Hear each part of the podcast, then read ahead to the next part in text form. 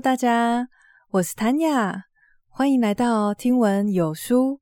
这是如何改变一个人的第三集。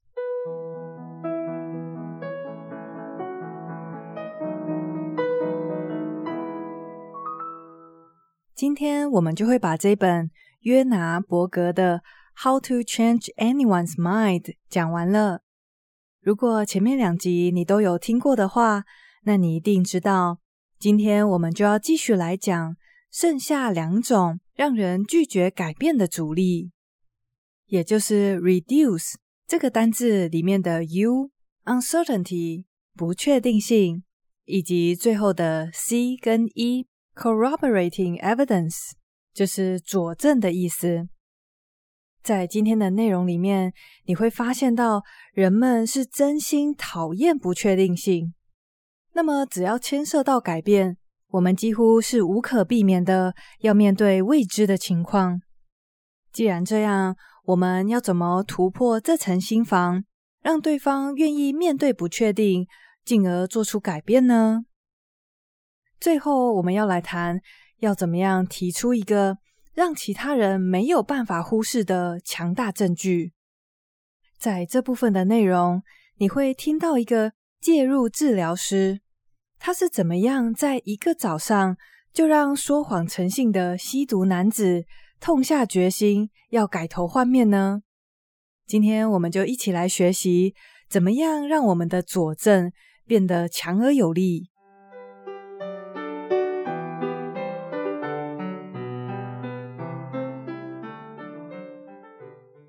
先请大家试想一下一个状况哦。假如说你今天在百货公司买的福袋中奖了，然后你可以选择这个奖励是 A 方案，立刻就拿到现金一千块钱，或者是 B 方案，参加抽奖，你有八成的机会可以拿到一千五百块现金，但是剩下的两成则是会让你空手而回。这时候你会选择确定可以入手一千块的 A 方案，还是需要冒一下险，但是有可能得到更多钱的 B 方案呢？你心里面有答案了吗？如果你选择的是 A 方案，那么你跟大部分的人都一样，因为可以保证入袋的钱，感觉就是比较好。虽然说，B 方案有八成的几率会中奖，但是有一个不确定性在，就让人觉得很讨厌。而且，若是你跟那些选择 A 方案的人分析说：“诶，你看后面这个 B 选项，如果你把获胜的几率八成，再去乘以它的奖金一千五百块，就这个几率来讲，你平均会获得一千二。”还是比 A 方案的一千块多啊！不过你会发现，就算分析完了，大家还是喜欢 A 方案。人们对于不确定性的厌恶感强烈到科学家甚至可以算出有形的成本。他们把这个成本叫做不确定税，就是你如果想要让人面对不确定性，进而做出改变的话。你得先缴一笔不确定税才行。说到这边，我想到的是，难怪有那么多人非常向往能够考上公务员，因为若是顺利考上公务员的话，等于是你整个人生的不确定性都降到非常低了，就连退休也是国家在养你。所以，有些已经在体制内工作的人。就算每天朝九晚五的工作是重复性非常高的，工作已经没有任何热情可言了，他还是不会离开这个体制，因为外面的不确定性对他来说实在是太高了。那么，我们要怎么样克服这个人们在面对不确定性时所产生的强大阻力呢？要回答这个问题，我们要从一个看似不太相关的东西开始谈起，那就是混种玉米。有一个出生在乡下农家的人，叫做罗吉斯。他小时候大概完全不会想到，自己有一天会踏上学术研究的路，因为务农人家大部分世世代代都会承接家里面的产业。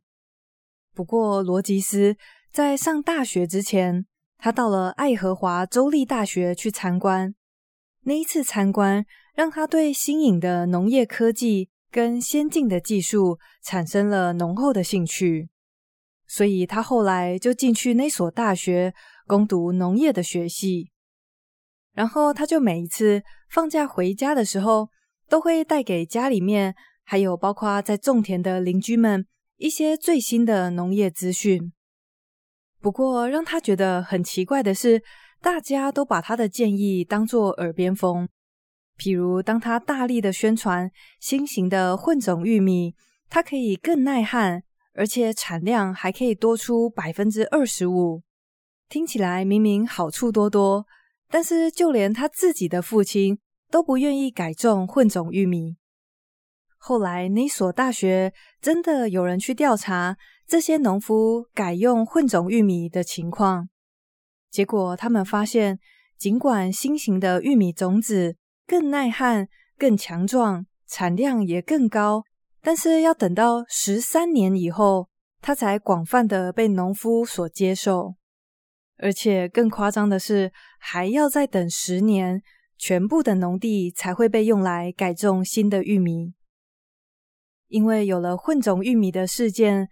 这让罗吉斯开始非常好奇，到底是什么原因让某些创新可以很快速的就被广泛的接受？无论是新型的玉米种子、新研发出来的除草剂，到云端科技，或者是新推出的社群软体，有没有一个关键因素会决定了这些创新产品的传播速度呢？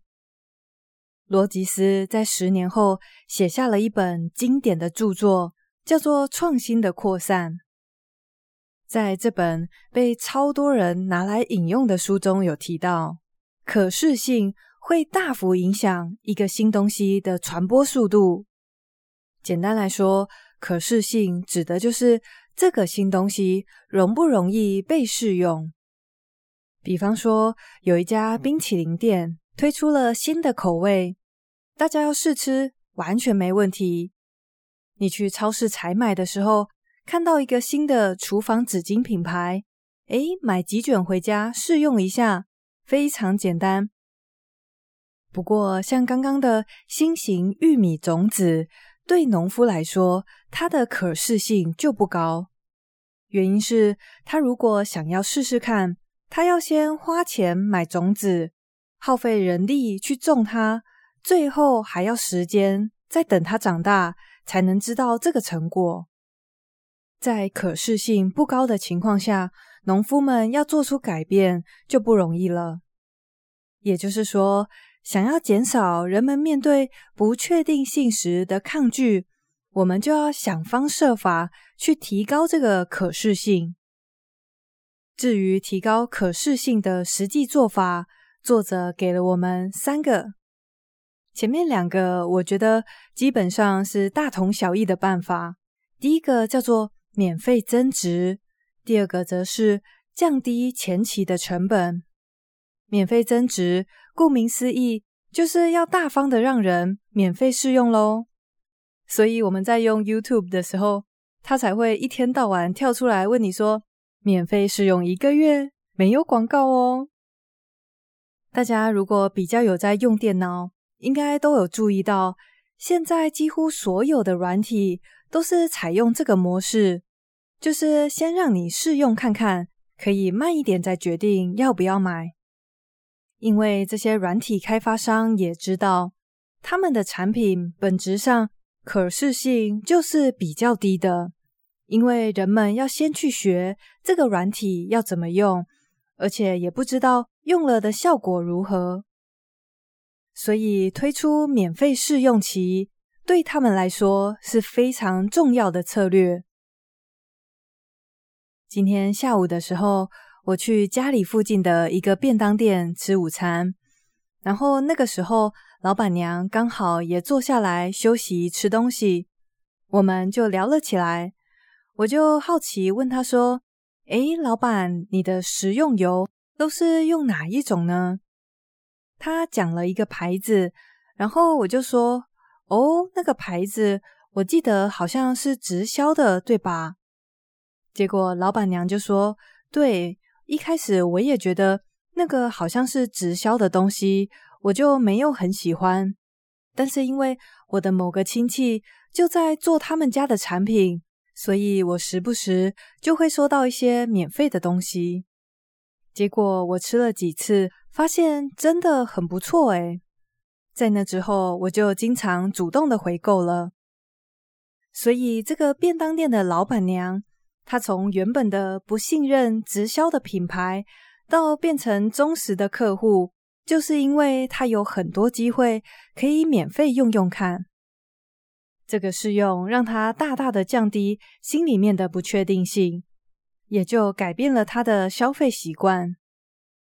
所以前面的两个办法，包括了免费增值跟降低前期的成本，都是在想方设法让人可以免费又轻松的体验新的服务，或者是使用看看新的产品。那么第三招是什么呢？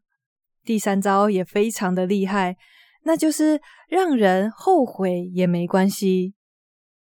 当你在好事多消费的时候，有没有觉得自己更乐于尝鲜呢？因为就算运气不好，买到很雷的产品，下次拿回去退就好了。当你拥有可以反悔的机会，这也会大大的降低你的不确定性。作者说，小时候他们家有养狗，后来自己长大成家了以后，一直也想要去领养一只狗狗，但是就是很多的担心。他们会有时间带他去散步吗？家里面的前院空间够大吗？面对各式各样的不确定性，他只好一直推迟养狗这件事。后来有一天，他们到一个认养中心去看狗狗，结果有一只小宝贝实在是太可爱了，他在那只狗狗的面前简直快要伤透了脑筋，好想带它回家。但是又怕出问题。这时候，有一位志工注意到作者真的很喜欢那只小狗，他就走过来对作者说了一句话。这句话让作者立刻就决定他要带狗狗回家。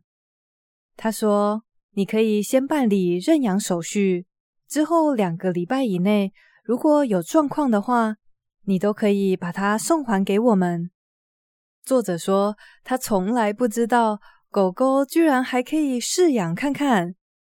不过，也是因为这个做法大大的消除了他心中的疑虑，所以他立刻就做出决定了。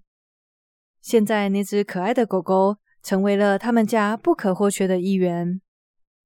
总结来说，要降低不确定性的这种阻力，我们就要尽可能的让对方很容易适用。除此以外，让对方有后悔的余地，也是非常有效的办法。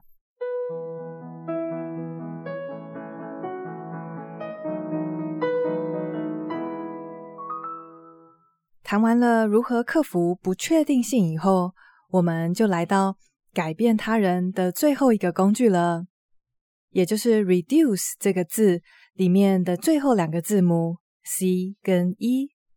它代表的是 corroborating evidence，也就是证据。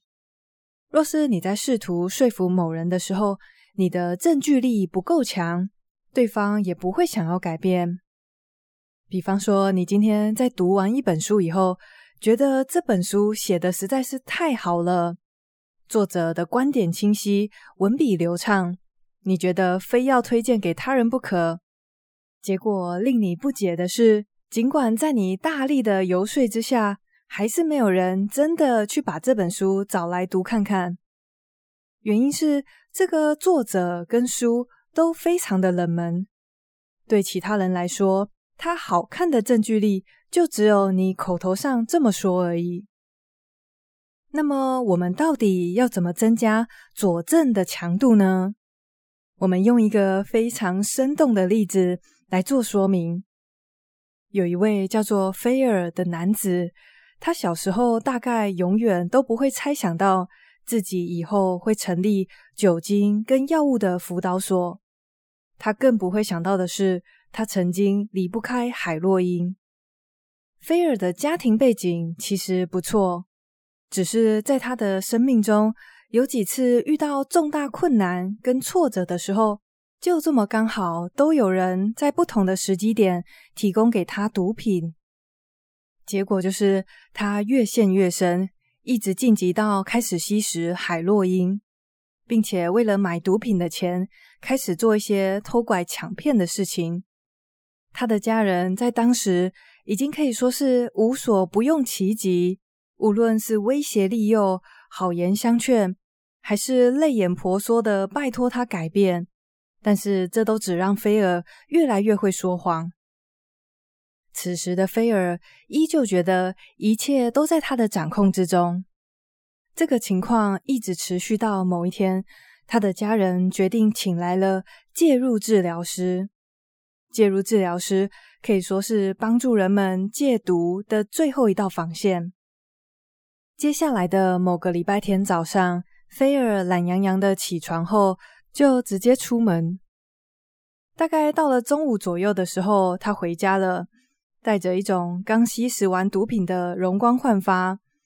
结果他惊讶的发现，他的一大群亲友团都坐在客厅，其中有两位是他不认识的面孔，当然也就是介入治疗师。当下，菲尔有一种被背叛的感觉，他甚至想要夺门而出。但是，他的家人开始念起他们亲手写的信，上面的字字句句都是肺腑之言，说着他们有多么爱他，多么想要关心帮助他。但是他持续吸毒的行为，让所有人都倍感困扰跟心痛不已。几乎都快要让整个家分崩离析了。那天，菲尔终于下定决心要积极的接受辅导，他总算是做出改变了。不过，为什么这个礼拜天的事件会让原本爱说谎、自以为是的菲尔痛下决心要做出改变呢？在这当中，有一个非常关键的地方。就在于众人的力量。在场的亲友其实老早就说服过菲尔，告诉他：“你已经成瘾了，拜托不要再这样下去了。”但是个别说服的情况下，菲尔就会想说：“我才没有成瘾呢，我知道我自己在干什么。什么我有问题？我看你才有问题吧。”就是不同的人在不同的情况下跟他讲同一件事情的证据力是相对比较弱的，他永远都可以解释为是对方想错了，他们误会了。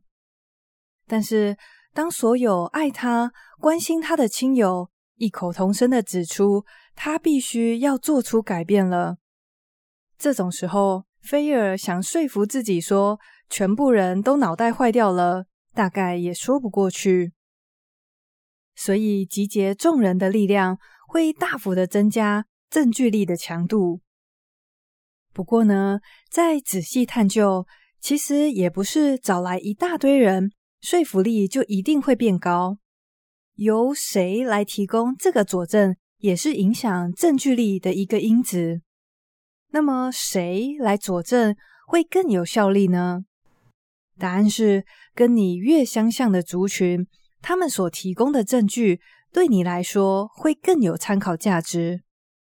举例来说，假设你是一位喜欢听古典乐的三十六岁女性，那么若是今天有一大群青少年一致跟你推荐某一个偶像团体他们推出的新歌，你觉得你会买单吗？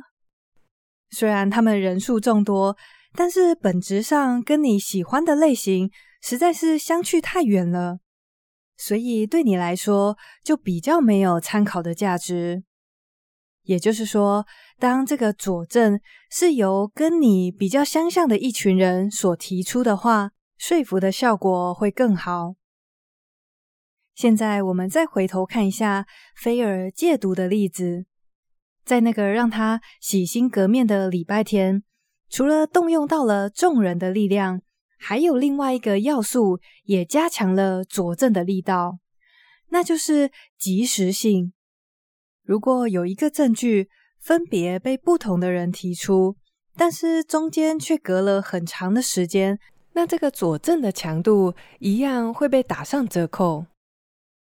比方说，今天有一个同事跟你说：“哎，《怪奇物语》超好看的啦，你一定要去看。”然后接下来，其实陆续也有些人跟你推荐这个影集，但是中间的时间都过了好几个月，在时间拉得很长的情况下，研究人员发现。前面的推荐会等于几乎没有用，所以相反的，要是你在非常短的时间内听到超多人都在谈论某个电影或者是某个歌手有多赞，你被说服的可能性就会提高很多。也就是说，想要增加这个佐证的力道，第一，游说的人越多越好。第二，提供佐证的时间越密集，效果越强大。一样来帮大家整理今天的重点喽。今天一开始我们谈到的是让人拒绝改变的第四种阻力，也就是不确定性。在这部分的内容里，我们了解到人们是真心讨厌不确定的感觉。但很多时候，你若是想要一个人改变，表示他必须面对未知的事情，那么该怎么办呢？答案就是我们要尽可能的去提高可视性，让他很容易的就可以去试听、试用，或者是试吃看看。就像跟我聊天的那个便当店阿姨，她原本不太喜欢直销的品牌。但是因为有充分的机会可以试吃他们家的东西，到后来就改变成为了忠实客户。另外还有一个消除不确定性的做法，就是给对方反悔的空间，让他知道改变心意完全没问题。这两个做法可以大幅的降低人们对于未知的恐惧，进而更容易做出改变。接下来谈到的是最后一种阻力，那就是当你证据力不够强的时候，人们也不会买单。那么要增加证据力，有两个做法。第一个是集结众人的力量，就像我们中文的成语“三人成虎”，当所有人都口径一致的时候，这个证据力就会很强。此外，提出证据的人。跟你的性质是否相像也很重要。最后会影响证据力的要点是时间点。如果能在短时间内提出大量的证据，就不要把时间拉长。最后的最后，再快速的帮大家复习一下五个让人拒绝改变的阻力，它们分别是：R 抗拒、一禀赋效应、D。距离，U 不确定性，还有 C 一佐证。我想听完这几集的内容，大家就算没有因此化身为说服大师，也至少可以更能体会为什么对某些人来说改变是那么难。我觉得，如果你可以用这本书里面教我们的技巧去改变、说服其他人。这当然很好，但是我们也可以去反思一下，是不是有时候自己正是因为遇到了这些阻力，而迟迟不肯做出改变呢？比方说，你是不是因为真的非常的厌恶不确定性，所以才一直待在一个早已不适合自己的关系、工作或者是环境里呢？或者是有的时候，你不喜欢的那位主管，他明明讲的话有几分道理，但是因着你的抗拒心理，你会直接把这些有用的建议给忽略掉。如果大家在反思过后有了这样的自觉，那我们当然也可以利用这本书里面的技巧来帮助自己做出好的改变。下个礼拜要开始讲一本成功学的超级经典之作。在录制之前，我花了比平常还要久的时间在消化这本书的内容，原因是它所涵盖的资讯量真的比较大。不过，我觉得花在它上面的时间都非常的值得，原因是我相信里面的原则真的能够帮助我们变得更成熟。而且里面会带我们走向的成功，并非是自己好就好。这个成功最后会推己及人，让我们身边的人跟这个社会都变得越来越好。谢谢你跟我一起学习，我是 Tanya，我们下次见喽，拜拜。